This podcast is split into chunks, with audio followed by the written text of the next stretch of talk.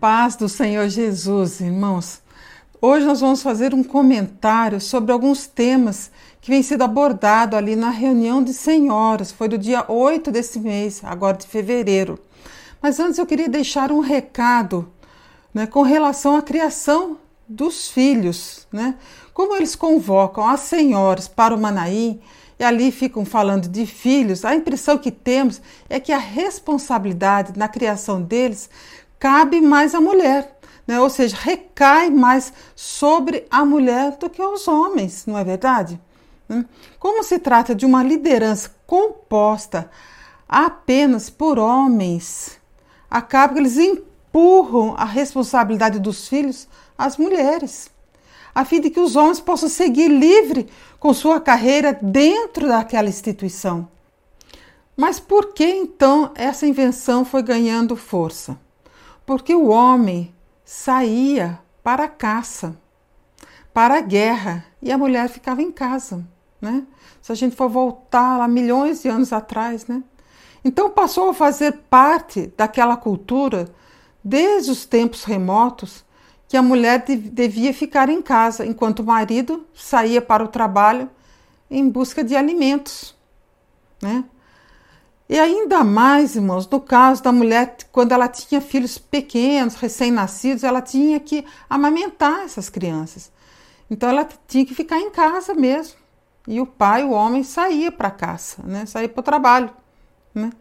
Além do mais, naquela época, a mulher ela tinha que ficar mais resguardada, porque biologicamente, irmãos, ela é mais fraca do que o homem. Né? E ela é bem diferente do homem. Né? Biologicamente são seres, né? são duas pessoas né? distintos. Né? São, homem e mulher são diferentes, mas Deus os vê iguais.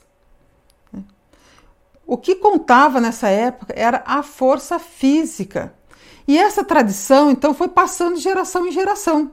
Atravessou inúmeras culturas, inclusive a cultura dos judeus. Né?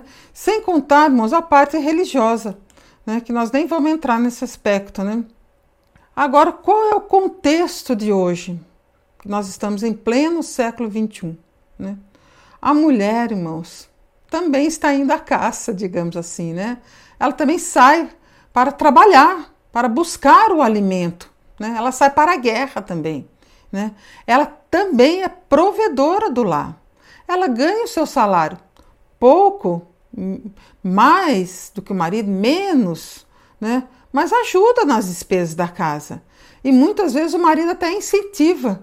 Né? Ele acha bom dividir essa responsabilidade com a mulher, né?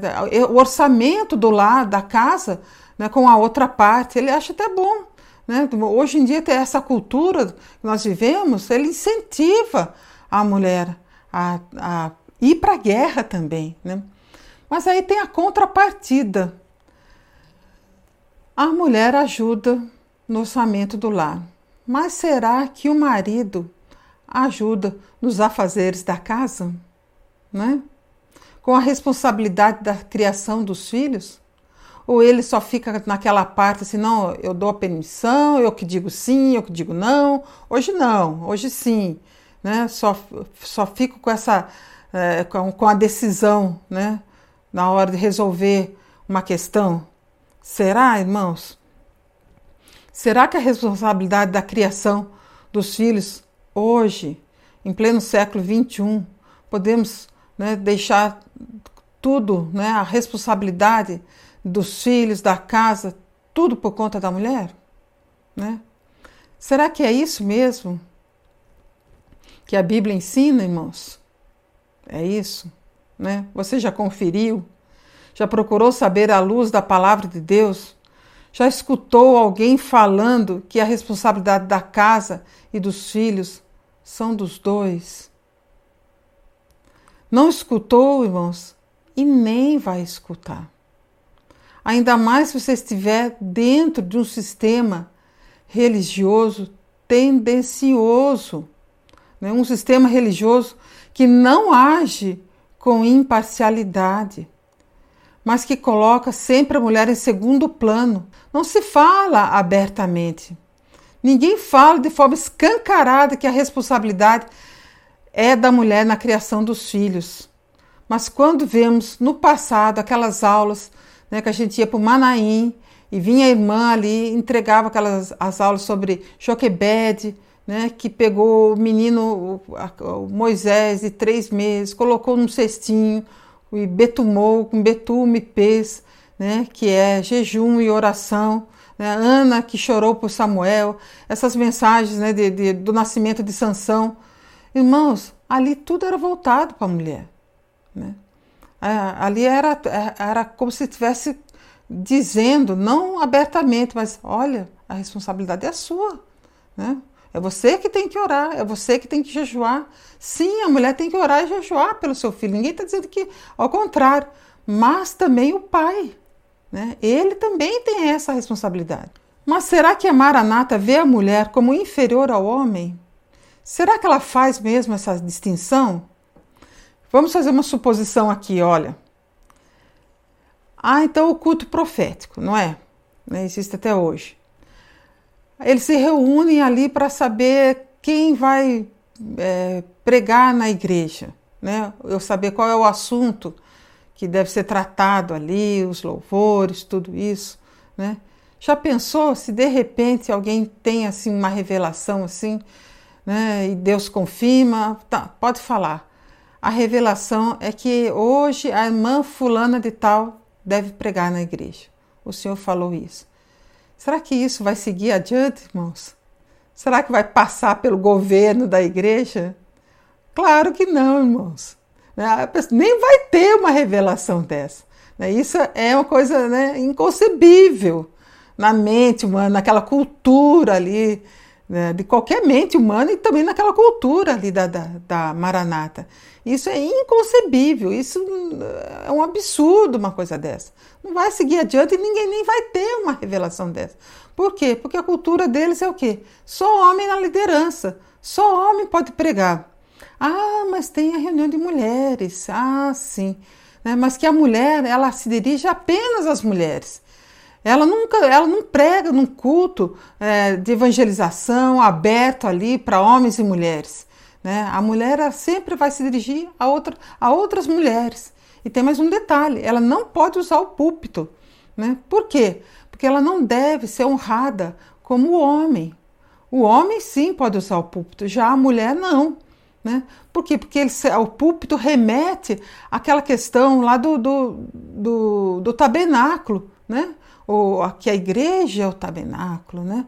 O, o, púlpito, que nada mais é do que um móvel, irmãos, para apoiar a Bíblia, mas apoiar um caderno, um, alguma coisa assim, né? um arranjo de flores. O púlpito nada mais é do que isso, irmãos. Mas eles remetem o púlpito ao, ao altar do holocausto. Né? E quem ministrava no altar era o sacerdote.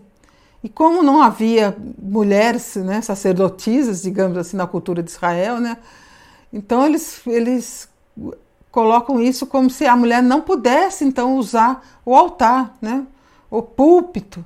Né, ela não pode ser honrada do mesmo jeito né, que é o homem. Então tem que haver essa distinção. Hum. Irmãos, alguns meses atrás nós conversamos sobre a reunião de senhoras, sobre aqueles temas que não são apropriados para as mulheres, né? que não tem nada a ver na prática da vida das senhoras. Né? Eu achava uma aberração falar de tabernáculo, vestes sacerdotais e coisas assim para as irmãs. Mas agora, com essa novidade que eles inventaram de falar de ciência e fé, e pregam isso em todas as reuniões. Puxa vida, né? Que coisa, né? Será que eles estão preparando as senhoras para fazer vestibular, é? Só se for, né? Que dá a impressão que é um cursinho de pré-vestibular, né?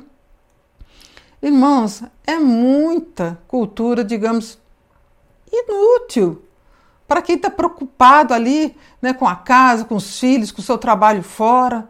Né? Para que isso? Né? Para que falar de criacionismo, evolucionismo, obra criadora, obra redentora? Né? Qual a finalidade disso tudo, irmãos? Esses alecos estão preocupados com a herança espiritual que deve ser transmitida aos nossos filhos. E isso eu já havia percebido há anos, que a preocupação, na verdade, não são com as senhoras, mas os filhos que elas criam e que eles jogam sobre os ombros das mulheres a responsabilidade da criação. Né? Eles estão preocupados também, irmãos, é com o destino da igreja, né? com a instituição em si, que serão eles que irão tocá-la para frente. Essa é a grande preocupação deles, da liderança da ICM. Eu vi, eu vi e ouvi um comentário do presidente da igreja num seminário para senhoras, agora do dia 8 de fevereiro. E no minuto 32.55, se vocês quiserem conferir, né, ele diz assim: o presidente, preocupação é com os filhos. Eles vão estar à frente das igrejas, preparar nossos filhos para o amanhã.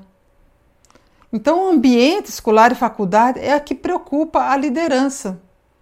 Mas será mesmo que isso é verdade? Né?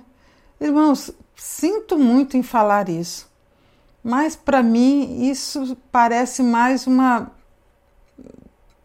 enrolação, uma embromação, né? é para despistar, irmãos, de se chegar à verdade. É como colocar várias flechas apontando para vários sentidos quando você estiver numa estrada, num caminho. A pessoa fica perdida, ela não sabe mais para onde vai, ela fica confusa no meio de tantas flechas ali, né? Eles estão, na verdade, criando uma confusão de ideias, né? para que ninguém chegue a lugar nenhum. Né? Irmãos, e para a gente é, afirmar isso, digamos assim, né? para a gente poder contestar isso, vamos tomar como exemplo algumas mulheres da Bíblia. O caso de Raabe. Né? A Raabe, que todo mundo conhece também a história dela, né? ela creu nos testemunhos dos espias. Né? Ela deu crédito à palavra de Josué e Caleb. Ela estava lá em Jericó quando esses dois espias invadiram ali, né, a casa dela, né, e ela os escondeu. E de certo eles falaram ali do Senhor, né, e ela, irmãos, ela foi salva. Não só ela, mas toda a família dela. Será que os espias pregaram para ela sobre ciência e fé? Será que foi por causa disso que ela se converteu? Não, irmãos, mas ela declarou assim, ó: Pois o Senhor, o seu Deus, é Deus em cima nos céus e embaixo na terra. Ela creu que os deuses espias eram o verdadeiro Deus, pois havia secado o Mar Vermelho e demais feitos que Deus operou para que eles saíssem da escravidão do Egito. Então ela creu ali. Ela falou assim: olha, o Deus de vocês, Ele que operou tudo isso, Ele, né, Ele está lá em cima, mas está aqui embaixo também. Ela sabia que aquele Senhor era o verdadeiro Deus, o Deus de Israel, agora passou a ser Deus de Raabe. E a Joquebede, né, mãe de Moisés, ela não atendeu o decreto de Faraó. Ela escondeu o menino. Êxodo 2, verso 1 diz assim: Um homem da tribo de Levi casou-se com uma mulher da mesma tribo. E ela engravidou e deu à luz a um filho. Vendo que era bonito, ela, né, a Joquebede, o escondeu por três meses. Ela não foi citada diretamente, mas Hebreus 11, 23 faz menção aos pais de Moisés. Pela fé, Moisés, recém-nascido, foi escondido durante três meses por seus pais, pois esses viram que ele não era uma criança comum e não temeram o decreto do rei, ali no caso o faraó. A iniciativa, na verdade, foi da mãe, a iniciativa foi da Joquebede. Mas na narrativa de Hebreus, né, ao elencar os heróis da fé, né, é, dá a entender então que o pai sabia disso e consentiu né? Ele, e ele não ficou de fora. Né? Ele, ele, ele e ela, os pais, os dois entraram no rol dos heróis da fé. Certamente que ela teve um papel significativo na fé de Moisés, com certeza, né? Ele foi criado em toda a ciência do Egito. E essa ciência toda que ele aprendeu lá no Egito serviu para alguma coisa para ele enfrentar Faraó? Será que isso tudo que ele aprendeu lá adiantou na hora de enfrentar Faraó? Antes disso, irmãos, sabe o que, que Deus fez com ele? Ele matou um egípcio para defender um hebreu. E ele teve que fugir do Egito. E Deus falou assim: Olha, Moisés, né, eu vou te mandar para uma escolinha. Sabe? Você vai aprender um bocado de coisa. Né? Você aprendeu muita coisa aqui no Egito, agora você vai aprender outras coisas que vão servir para a sua vida, para você quando voltar aqui enfrentar Faraó. Né? Vou te mandar para uma escolinha. Né? Essa escolinha vai ser lá em Midian, né? lá com o Reuel, né? o, o Jetro. Né? E ele ali então casou-se com uma das filhas de Jetro, né? no caso ali a Zípora, e ficou trabalhando como pastor de ovelhas. E durante esses 40 anos, ele, o Senhor foi, foi moldando ali né, o caráter de Moisés. Né? Deus apareceu para ele na sarça ardente. Né? Então ele teve ali as experiências com Deus, foi ali, nessa época. E ele passou então 40 anos nessa escolinha né? Daí ele voltou e teve aquele episódio né, que ele enfrentou o faraó e eles então atravessaram o Mar Vermelho e foram para o deserto. E foi ali que ele ficou mais 40 anos liderando aquela milhões de pessoas ali, mais de 2 milhões, 2 milhões e pouco de pessoas naquele lugar ali. Né? Então no deserto ele fez seu doutorado e cumpriu sua missão. Irmão, se não fosse aquela mulher e sua ousadia em desobedecer Faraó, será que o povo teria sido liberto da escravidão do Egito? Será que ela sabia de todas essas coisas que estão falando aí no Manaim, Joquebede? E nas igrejas locais também estão falando sobre isso e tem que aprender, tem que passar para as crianças, para os intermediários, para os jovens. Se você não aprender tudo isso, você está fora da orientação. Irmão, será que Joquebede sabia de tudo isso que estão se falando aí? Agora vamos ver então a Ana. Você também já ouviu falar sobre Ana, a mãe de Samuel. Será que Ana, ao criar Samuel, pelo menos o tempo que permaneceu com ele, ela sabia também de tudo isso aí, de todos esses assuntos? Irmãos, Ana, ela estava chorando ali na porta ali do templo, né? Esse templo, irmãos. Só abrir aqui um parênteses que uma vez eu estava num culto da Maranata e eu escutei um diácono pregando, né, que a Ana estava chorando ali no, na, na porta do templo, né? E Eli viu ela chorando e esse templo tal. Eu terminou o culto, eu, eu já estava já, como se diz, já tinha percebido que muitos ali não sabiam, não entendiam muito de Bíblia. Eu já tinha percebido que ah, eles iam ali para frente, mas não tinham um preparo suficiente para entregar uma palavra. E eu resolvi então nesse dia que questionar um pouquinho ele, né? Quando ele terminou a palavra, eu falei assim: irmão, você sabe que templo era esse que Ana estava chorando ali, se derramando aos pés do Senhor? Ele falou assim: templo? Ah, olha, é o templo de Salomão. Ah, é o templo de Salomão. Mas como que era o templo de Salomão em que Ana se encontrava, se nem eh, eh, Samuel tinha nascido? Né? Samuel não foi aquele que ungiu Davi? E Davi não foi o pai de Salomão? E não foi Salomão que levantou o templo? Como pode então ser o templo de Salomão? Aí ele se rendeu, ele falou assim: oh, Você me pegou? Eu falei assim: Pois é. Irmãos, na verdade, eu falei para ele, eu estou falando aqui também para vocês, muitos sabem, outros podem ter se atentado para esse detalhe.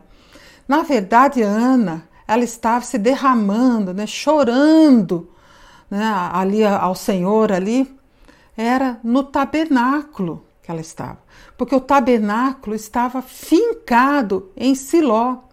E essa época era a época dos juízes. E durante todo o período dos juízes, o tabernáculo ficou fincado nessa cidade de Siló. Né? Então ali Deus lembrou-se de Ana, ou seja, Deus se atentou para a sua aflição naquela cidade, ali naquele lugar ali. Depois eles voltaram para Ramá. Né? Ana era casada com Eucana. Eles moravam em Ramá e Samuel nasceu em Ramá. Né? E ela, então, Deus atentou para o seu desejo e fez dessa mulher estéril uma mulher fértil. Agora, será que Ana estudava sobre essas medidas aí, irmãos? Será que ela sabia o que era o criacionismo científico? Criacionismo bíblico? Olha, irmãos, que incoerência, né? Eles falam que, quem, que ninguém deve estudar teologia, né? Que essas questões aí que estudam teologia é tudo bobagem, né? Colocam pessoas até da área para dar aula disso, de ciência e fé né, sobre criacionismo, evolucionismo. Agora, teologia. Não pode estudar, não, né? Irmãos, eu estudo teologia. E vou mostrar aqui o material que eu estudo. Já estudei e ainda continuo estudando. Olha aqui, ó. Heresiologia. Profetas menores. Introdução bíblica. Esse aqui é só uma parte, tem muito mais do que isso. Geografia bíblica, o Pentateuco, a gente faz prova disso tudo também. Epístolas paulinas, já li, reli várias vezes. Aqui sobre homilética também. Irmãos, isso aqui não pode estudar, né? Isso não pode. Mas essas coisas que eles estão falando de ciência e fé tem que aprender, né? Para que eu não sei. né? Então, na parte 2 do seminário de senhoras, do dia 8 de fevereiro, eu vi um rapaz que foi colocado ali na frente explicando sobre criacionismo científico e criacionismo bíblico. Científico, ele diz, propõe que a complexidade encontrada na natureza é resultado de um ato criador intencional. O bíblico, Deus criou tudo. Aí ele fala sobre o design inteligente. Causas inteligentes são necessárias para explicar a complexidade da vida. Agora eu pergunto, irmãos, para que saber esses termos técnicos para entender a palavra de Deus? Bom, mas vamos continuar aqui. Vamos falar agora um pouquinho da Esther. E será que a Esther sabia disso tudo? tinha todas essas informações sobre criacionismo, evolucionismo, quinta medida, sei lá mais com outras medidas aí que vai surgir daí para frente. Irmãos, Esther não só salvou um filho, mas ela salvou uma nação toda. Sabe como que ela salvou? Através de jejum e oração, de sua habilidade, sua sabedoria. Ela foi cautelosa, sensata, não agiu por impulso, mas colocou a cabeça no lugar e mobilizou uma nação toda a estar intercedendo por ela e pelo rei. Para estar intercedendo, para que Deus colocasse a mão e interferisse naquela questão que ela iria ali pedir para o rei. E Deus livrou aquela nação. Irmãos, e sobre célula? Será que a Esther sabia alguma coisa? Né? O mesmo professor mostrou, então ele deu uma aula sobre célula sobre citologia. Me fez até lembrar da época que eu fazia cursinho para prestar vestibular. Lembrei mesmo, né? Irmãos, e para que serve tudo isso? Para dizer que existe assinatura de Deus na obra criadora? Que somos inexcusáveis por isso? Irmãos, quem conhece um pouco de Bíblia não precisa saber de tudo isso. Basta você olhar o Salmo 24. Diz assim, ó: "Do Senhor é a terra e tudo o que nela existe, o mundo e os que nele vivem. Pois ele, pois foi ele quem fundou-a sobre os mares e firmou-a sobre as águas. Irmãos, tem muitos textos. Agora vamos ver então o caso de Maria, a mãe do Senhor. Deus enviou um anjo a Nazaré e este apareceu para Maria e disse que ela era agraciada do Senhor. Maria achou graça aos olhos de Deus. Será que foi pelo seu nível intelectual? Pelo seu nível de escolaridade? Porque ela sabia de todos esses assuntos aí? Foi por isso que Deus a escolheu? Porque ela sabia de todas essas informações que foram dadas por esse professor aí do Manaim? Né? Será que ela estudou biogênese? A biogênese. E a diferença entre essas duas doutrinas? Citologia. Ah, Maria sabia sobre citologia. Né? Será que ela sabia o que era um nanômetro? Que era, o que era um DNA? Ah, um DNA é, é, tem a espessura de 2 nanômetros. Será que Maria sabia disso? Ela tinha essa informação? A complexidade da vida no mundo microscópico ela tinha alguma informação, alguma informação do, do mundo também botânico? Né? Beija-flor, que consegue bater as asas 80 vezes por segundo. Técnicas de camuflagem para esconder de predadores. Formações complexas de vida. Irmãos, com certeza. Maria não sabia de nada disso. Nem ler e nem escrever ela sabia, pois isso não fazia parte da cultura de Israel. Ler e escrever só cabia aos meninos, só aqueles que nasciam no sexo, sexo masculino é que podia ler e escrever. Na quem nascesse mulher do sexo feminino não podia saber ler e escrever. Ninguém ensinava uma menina a saber ler e escrever na cultura judaica. E Maria era uma jovenzinha de uns 15 anos, mais ou menos. Ninguém sabe ao certo se tinha 16, às vezes falam que tem 17, mas era uma jovenzinha. E ela acabou aceitando ser a mãe daquele menino que mais tarde seria chamada Filho do Altíssimo. O anjo disse para Maria que o Espírito Santo viria sobre ela e a cobriria com sua sombra. E ela disse que faria tudo conforme a palavra do Senhor. Maria, irmãos, era uma jovenzinha que morava numa cidade lá de Nazaré. Ela era de Nazaré. José é que era belemita, ele que era de Belém. Maria foi uma mulher valente que enfrentou tudo praticamente sozinha. O noivo José ameaçou deixá-la, pensando que ela o tinha traído, que era uma coisa gravíssima na cultura de Israel. E se hoje isso é grave, imagina naquela época, irmãos. Mas ela se arriscou e acabou sendo aceita por José. E eles tiveram que fugir e depois voltaram.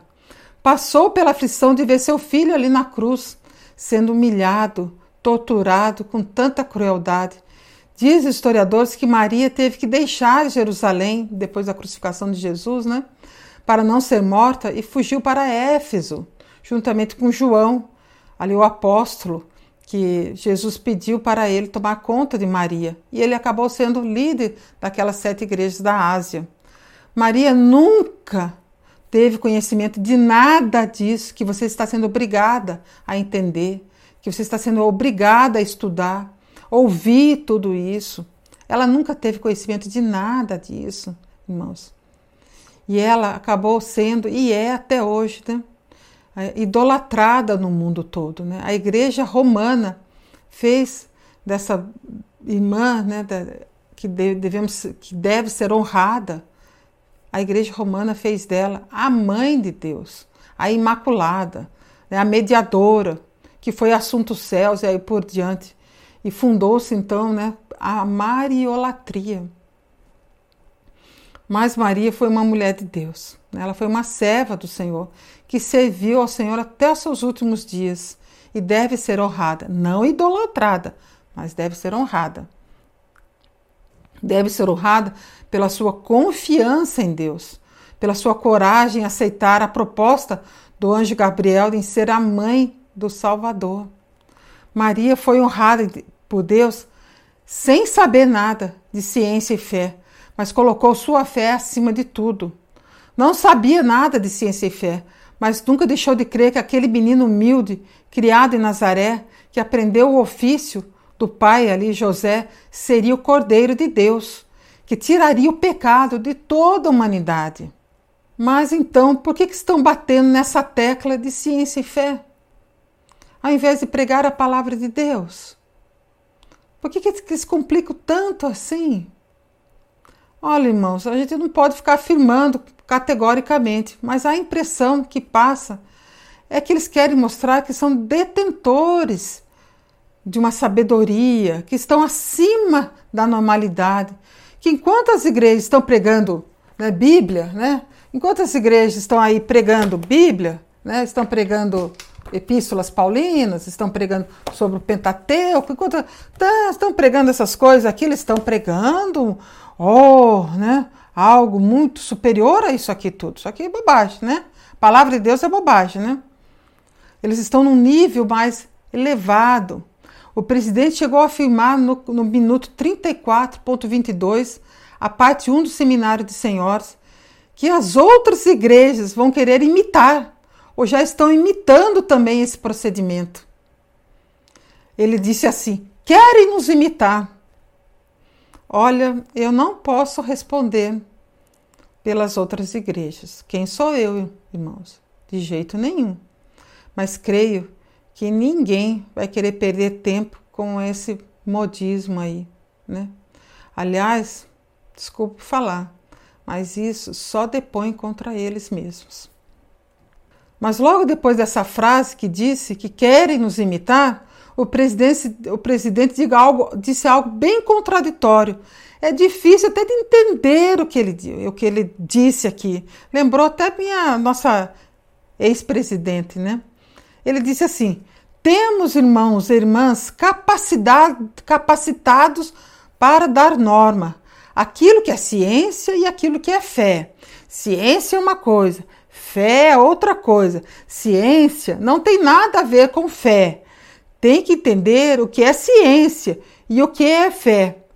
Irmãos, se ciência não tem nada a ver com fé, para que está insistindo nisso tudo então? Né? Para mostrar que ele sabe ciência? que ele sabe o que é um cromossomo, o que é uma célula, o que é um nanômetro. É para isso. Carrega aquele monte de irmãs, saem de suas casas, deixam seus filhos, deixam o seu lar, vão para ali, se deslocam para ir para o Manaim para ficar escutando isso, irmãos. Olha. E no minuto 36 ele diz que o cristianismo não conseguiu fazer, olha, ele disse que o cristianismo não conseguiu fazer mas nós estamos conseguindo com a ajuda do Espírito Santo. Oh, poxa, bacana, hein? Eles estão conseguindo fazer com a ajuda do Espírito Santo. Irmãos, graças a Deus, né? Que o cristianismo não precisou de tudo isso aí, essas teorias, para chegar até onde nós chegamos, né? Para chegar até nós, o cristianismo, não precisou disso tudo.